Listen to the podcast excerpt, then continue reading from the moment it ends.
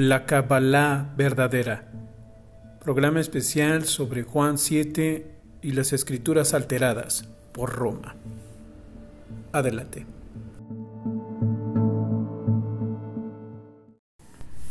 Entonces, Mateo 7, 6, escrito está, entonces Yahoshua les dijo, mi tiempo aún no ha llegado, mas vuestro tiempo siempre está presto. No puede el mundo aborreceros a vosotros, mas a mí me aborrece, porque yo testifico de él que sus obras son malas. Eh, me voy a adelantar porque sabemos que todo tiene muchas explicaciones muy bonitas, pero quiero centrarme en el tema de que ahorita estamos hablando. subid vosotros a la Moed, yo no subo todavía a esa Moed porque mi tiempo aún no se ha cumplido. Bueno, pues aquí claramente él sube, o sea, entra, va a ser parte del festejo de la fiesta de Sukkot. La fiesta de los tabernáculos se llama Sukkot. Ajá, bueno. Entonces ahí tenemos más que claro que Yahshua eh, sí guardó todas, todos los mandamientos que vienen en la Torah de Moshe.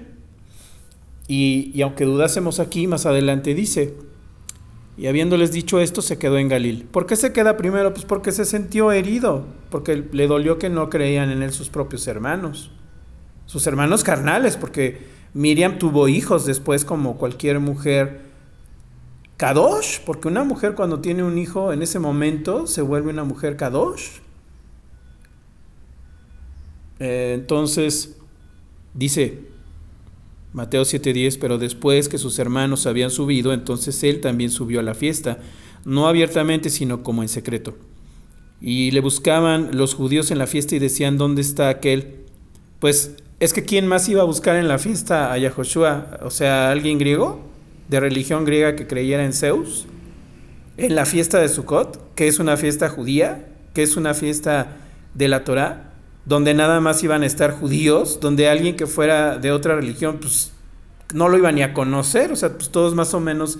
Ahora, no era que tampoco fueran 10 personas en, en, en Israel, pero pues eran, eran menos, era un número de personas menor al que ahora vivimos y mucha gente sabía quiénes eran yahudí y se les ve su rostro, sus, toda su vestimenta de judíos.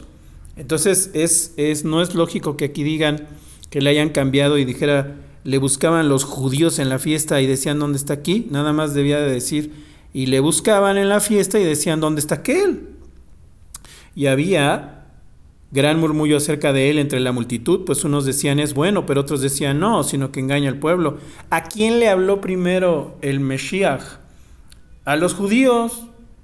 O sea, él, él lo que irrumpió Yahshua fue que, que predicaba en las calles tan abiertamente a todo mundo. O sea, él caminaba por todas partes y todo el que, si, si, quisiera acercar, pues se acercaba. Y anteriormente no, o sea, solo se acercaban cuando o algún algún falso Mesías, porque siempre los ha habido, cuando algún falso Mesías se acercaba, pues nada más le quería predicar a los judíos, nada más era para los judíos y ya. Pero Yahshua, al salir a todas partes, él estaba predicándole a todo mundo, ¿no? Entonces ellos decían, pero ¿por qué? O sea, ¿por qué está haciendo eso? ¿Por qué, ¿Por qué le está diciendo Torah a todo el mundo si nada más de nosotros? O sea, él no es, él no es porque la Torah es de nosotros. Pues no. Y sabemos, si hemos seguido las lecciones, que Moshe Rabenu mismo enseñaba que la Torah era de todo el planeta Tierra, pero que tenemos que seguir las reglas, no agarrarla como todas las religiones cuando se fundaron hicieron, ¿no? Entonces dice 7:13, pero ninguno hablaba abiertamente de él por miedo a los judíos. Pues si ellos eran judíos, o sea, ellos eran judíos hablando de judíos. ¿Cómo que hablaban, no hablaban abiertamente por miedo a los judíos? Pues ¿quiénes eran? No eran cristianos. Los cristianos todavía no existían, esa religión se fundó mucho después. Sabemos que se les llamaba Meshahim o que se les llamaba cristianos, porque cristiano viene de Cristo, de Mesías, de, del ungido. Ajá, entonces les decían los ungidos, ¿no? Ahí van los, los eh, si una persona se llama, este, si una persona era herrero, ¿hace cuenta?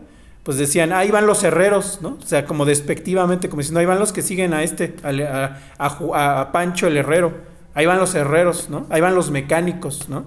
Entonces así les decían, pero no era una religión y no la, no la manejaba Roma. Nada más que así empezaron a llamar a los discípulos de Yahshua, a Kefa, o sea, a Pedro, a, a Mateo, a, a Andrés, a todos ellos, porque ya seguían ahora a este varón.